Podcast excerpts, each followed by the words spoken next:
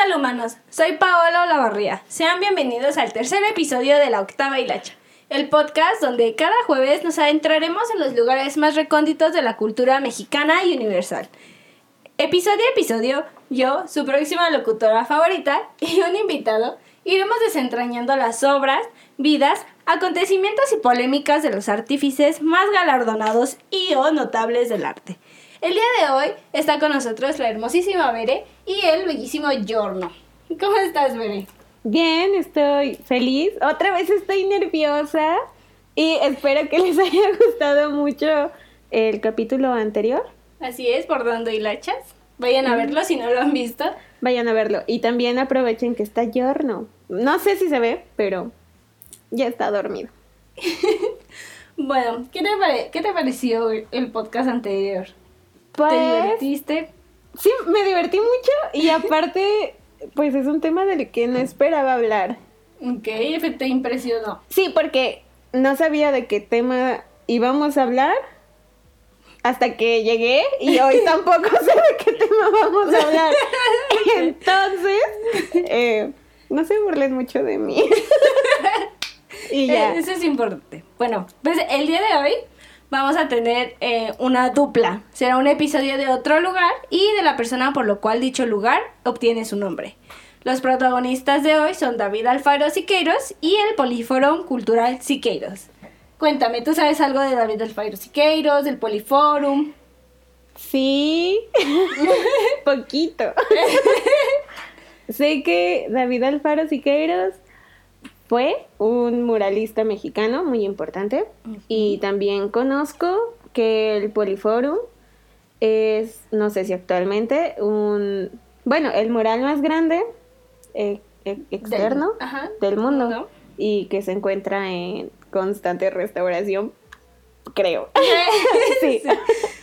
Bueno, vamos a familiarizarnos un poco más con el tema y pues vamos a hablar primero de David Alfaro Siqueiros. Te daré una breve semblanza. Por favor. José David de Jesús Alfaro Siqueiros, con, más conocido como David Alfaro Siqueiros. ¿Cómo dijiste José? José David de Jesús.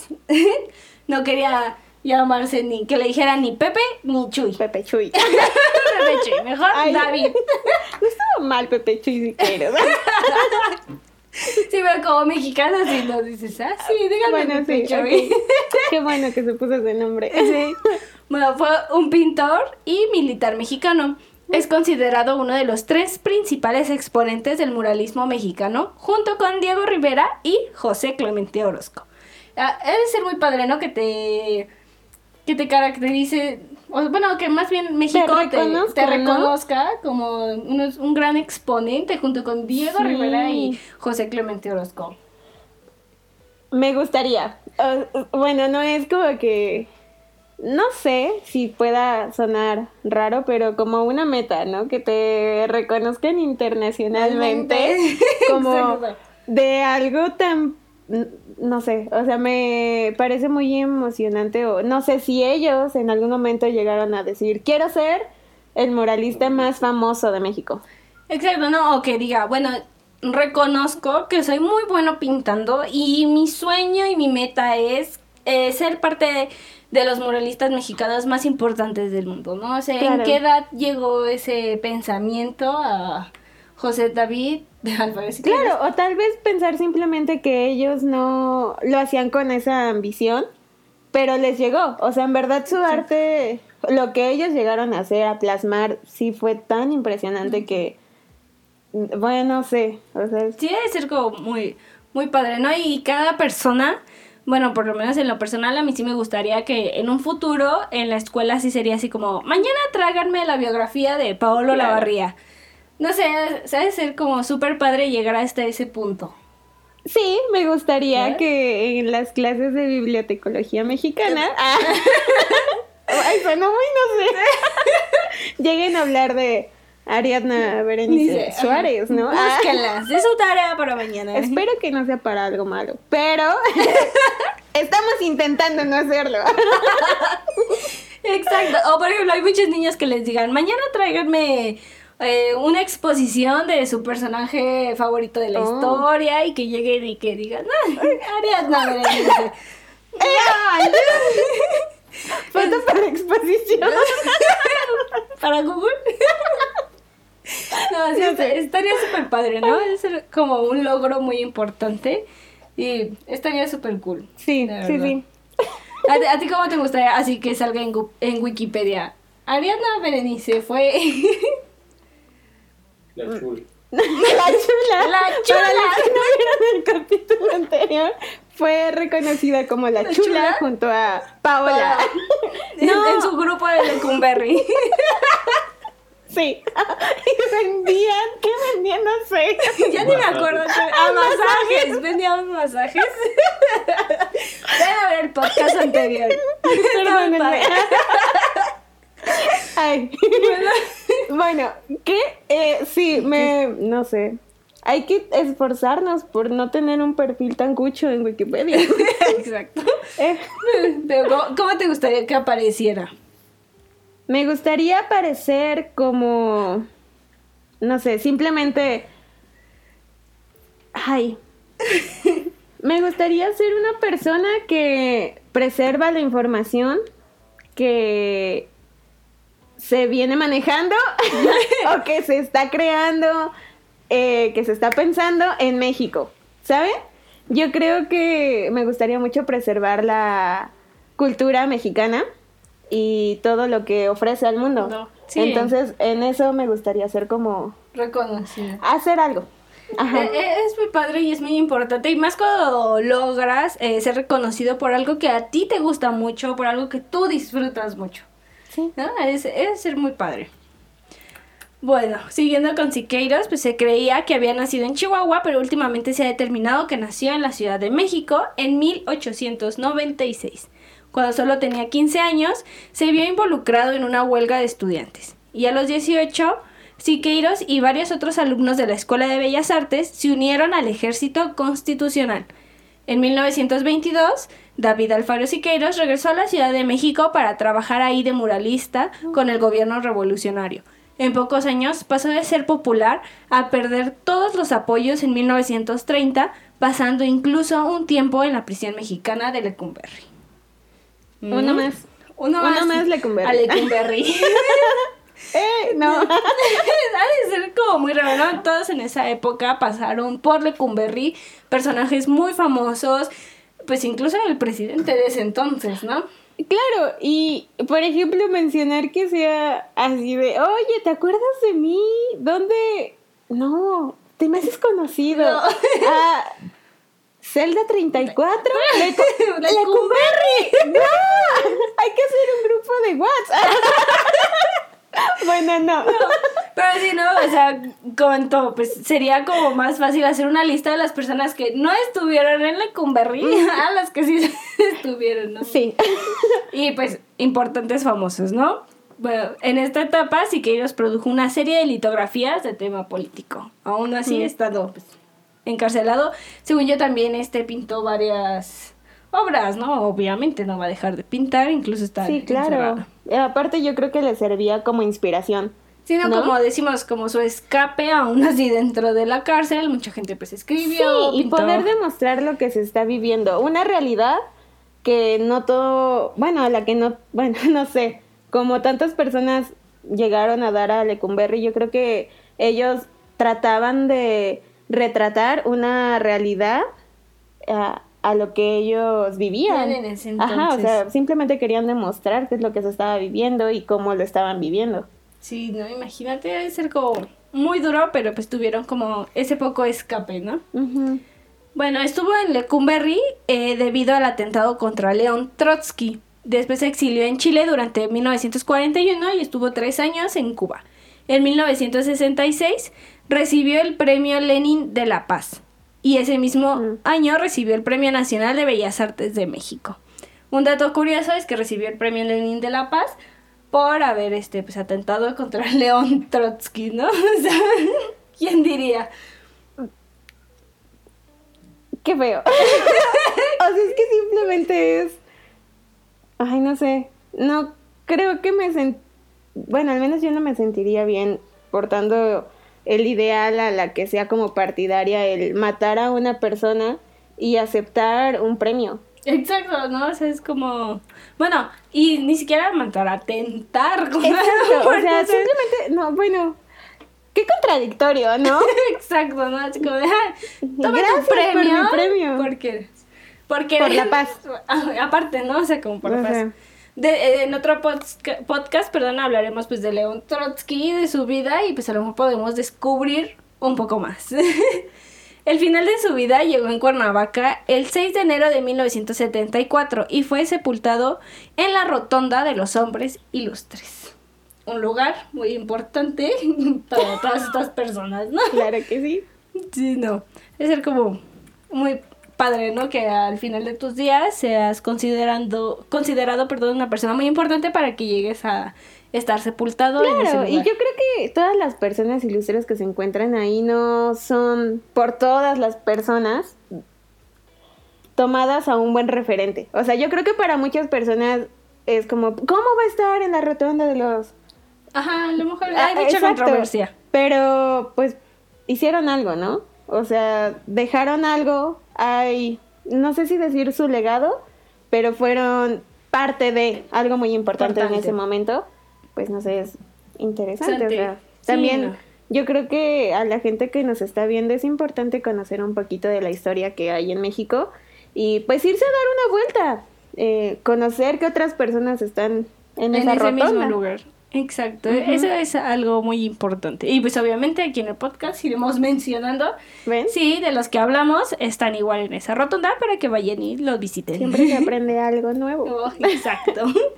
bueno, otros datos destacables de Siqueira son pues, que residió en París, Barcelona y Estados Unidos. En su regreso a México, organizó el Sindicato de Pintores, Escultores y Grabadores Revolucionarios. Algo muy importante, ¿no? Tener todos estos contactos para crear un sindicato. ¿Te hubiera gustado? No, manches, me hubiera encantado. O sea, hubiera estado genial, así como de, ay, oye, vamos ahora a casa de Diego Rivera a cenar, ¿no quieres ir? Estaría súper cool. Imagínate, o, o sea, y aparte con la forma de pensar de estas personas, tómate este mezcal destilado. Claro, bueno, yo no sé, encima de Michelle Squinkler. no es algo que yo haría, claro que no, pero no sé, llegar a pensar en ellos o llegar a convivir y conocer su forma más humana, más sencilla. Exacto, no, no realmente verlo desde el exterior, de- desde, ay, ese famoso pintor. No, o sea, estar involucrado en su vida personal, imagínate, hubiera estado genial. Sí, y aparte yo creo que sería muy... Obviamente, yo podría estar sentada al lado de Alfaro Siqueiros y estar como, me muero de nervios. Yo le podría preguntar, eh, disculpa, ¿tu tequila con o sin hielos?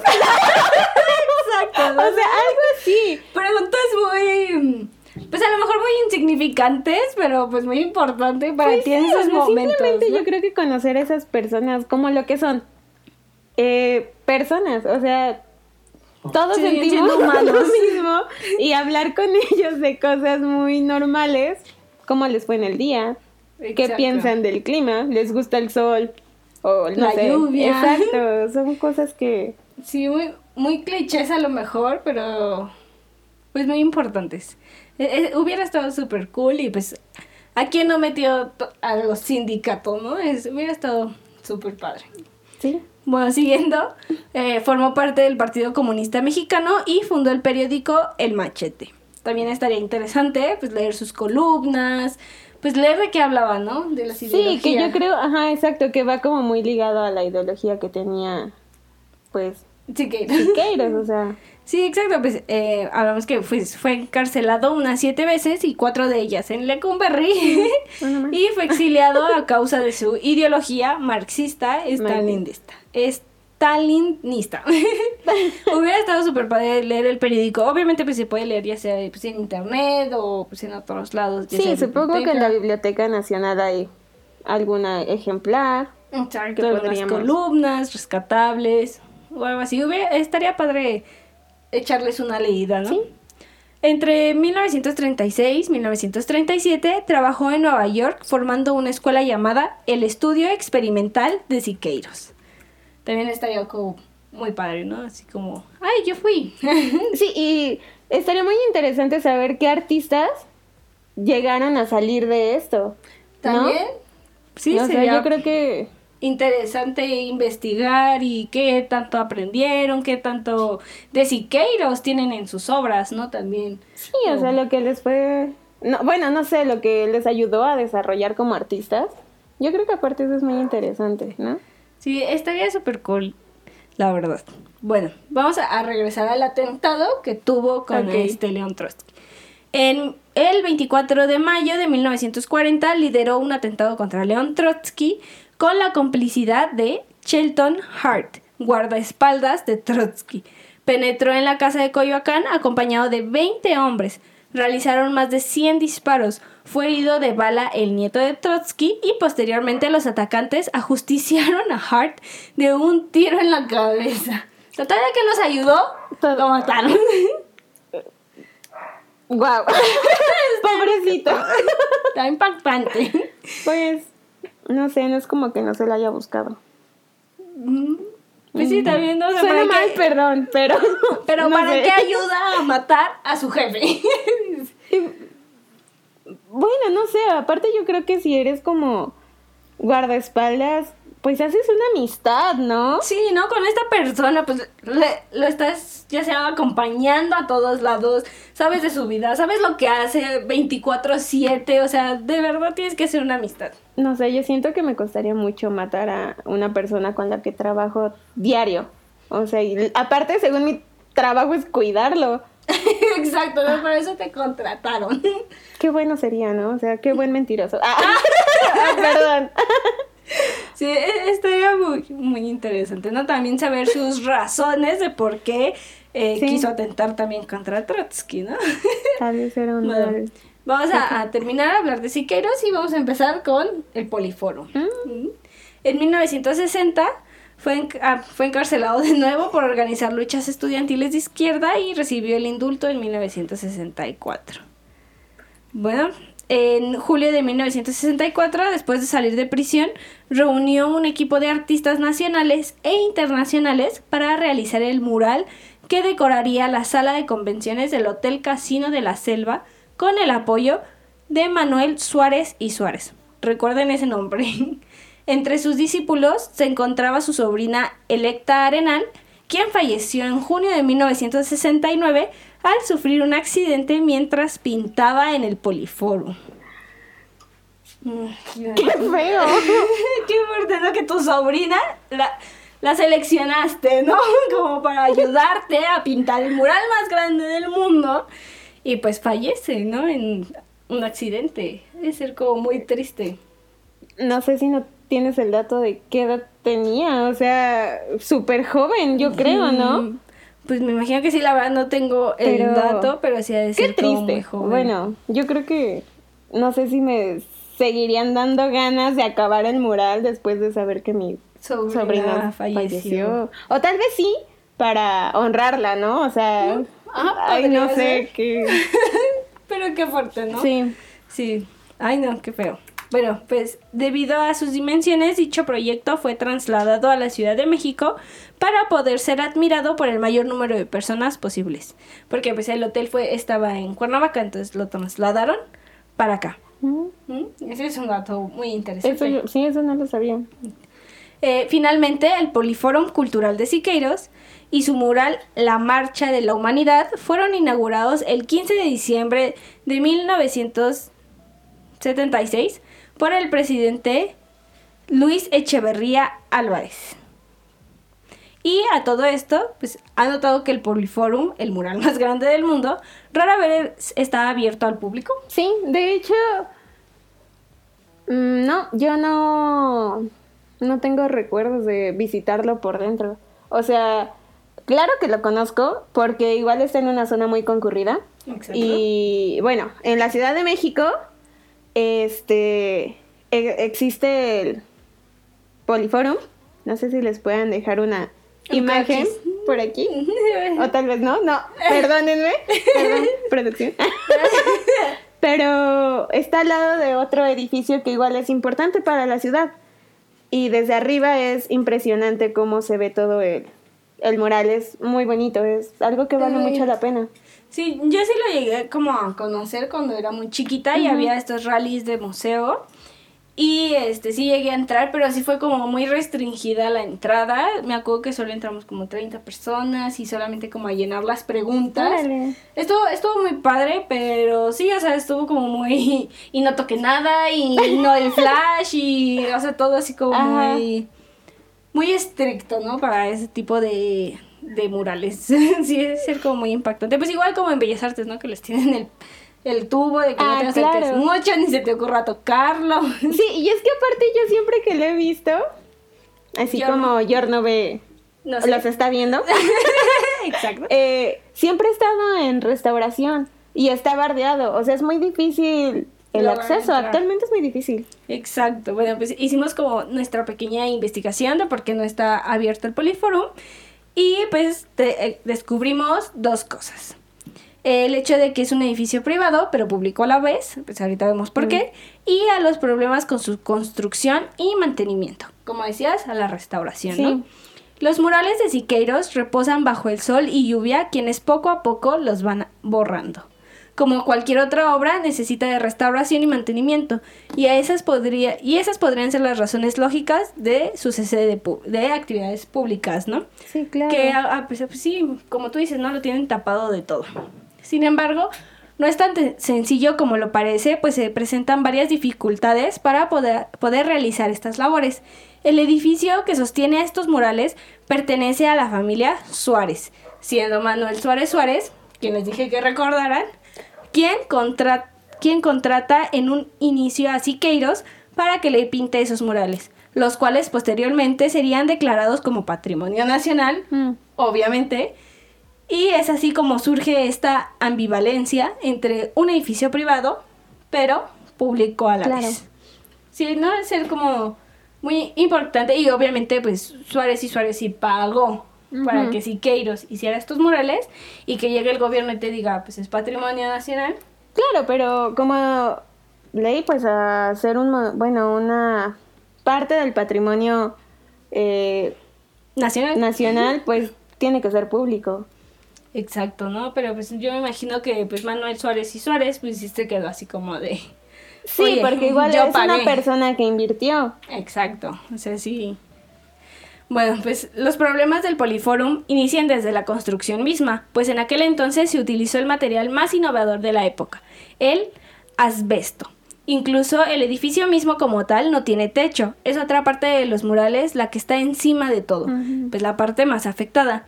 La estructura sobre lo- los que están montados los trazos es Novopan, este material que luce como madera, pero no es ni de cerca tan resistente. Cuando llueve, el agua se filtra no solo a través de los murales exteriores, sino que logran pasar a la parte interna del foro y comienzan a comprometer la obra interna. Y pues aquí en México llueve mucho, entonces obviamente ha de ser como muy, muy, muy delicado, ¿no? Sí, pura lluvia ácida, ¿no? Aparte. es que aparte imagínate, qué difícil es conservar ese mural. O sea, qué caro le está saliendo. Tanto al gobierno. Y aparte no lo puedes visitar, no puedes pagar su visita. o- Mm, ¿Qué haces? o sea, se te Sí, ha de estar como muy desesperado tanto el gobierno como Manuel Suárez y Suárez de pues la bueno la familia más que nada de estar desesperado de de seguir conservando algo tan importante Y aparte no yo sé. creo que vale mucho la pena ver el mural, ¿no?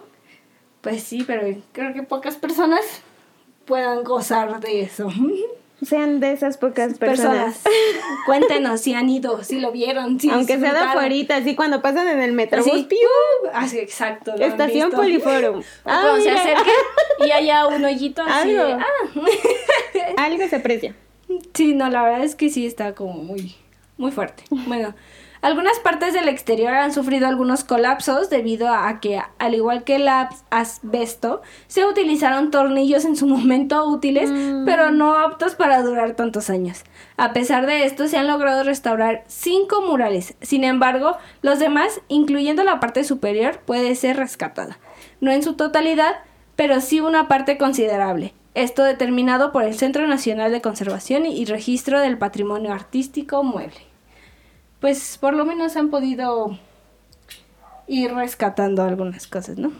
Sí, claro. Yo siento que igual es como una gran labor la que se están aventando ahí. Exacto, algo muy, muy pesado y muy importante. Pero, pues bueno. ¿Y qué se está haciendo para salvar el Poliforo? Al ser patrimonio nacional, el recinto tiene un carácter público y por ende es responsabilidad del gobierno.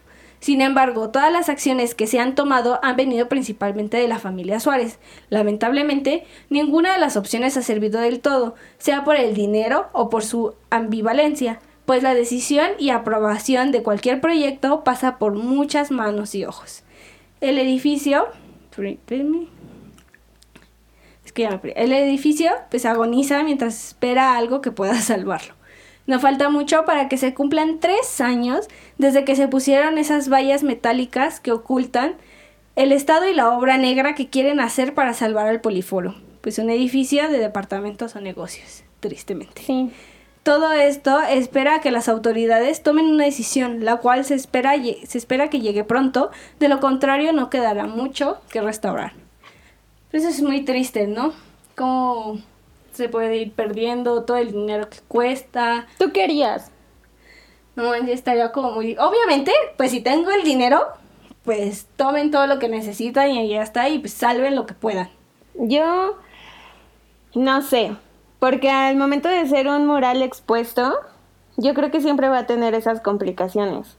Pues a lo mejor poner una protección, ya sea de plástico. Yo creo que podría cubrirlo, no sé, o sea, evitar el deterioro del inmueble. O sea, también hay edificios muy grandes, no, no sé, no, la verdad no tengo conciencia de mm, si podría entrar en otro edificio. ¿Sí me explico? Mm. O dividir, como dices, han rescatado cinco Los murales, Dividirlos, exacto, y ponerlos dentro de otro edificio para poder eh, preservarlos como debe de ser. Sí, pero no sé si perdería como el valor estructural. Exacto, obviamente lo va a perder. De ser el poliforo. Sí, obviamente lo va a perder, pero no sé qué es, qué es más importante. Es no, que es, una balanza.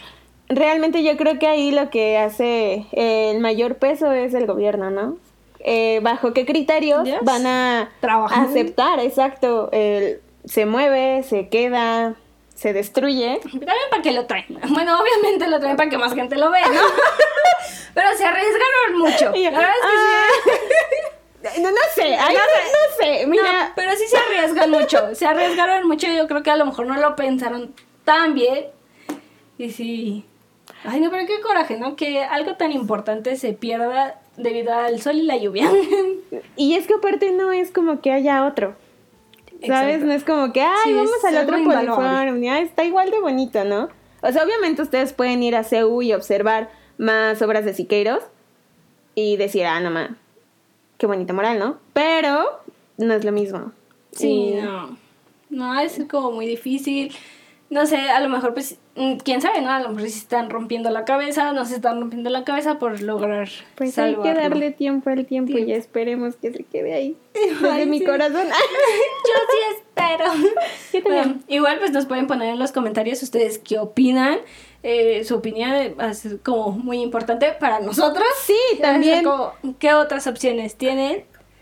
Eh, también sí, pues sí tienen anécdotas de pues, cuando fueron o de edificios abandonados también, porque pues este es un edificio abandonado. Claro, y ¿qué les gustaría saber, no? Ustedes en alguna fiesta, ¿qué le preguntarían a David Alfaro pues Siqueiros? Exacto.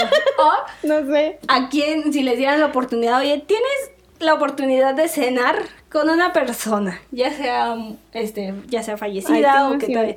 ¿Con quién ¿Con quién les gustaría cenar? ¿Y qué le preguntarían? Pero igual eso, ¿no? O sea, tener en cuenta eh, el lugar. O sea, no sé. Yo creo que no sé si hay algo en otro lugar. Bueno, no se podría decir que abandonado, pero.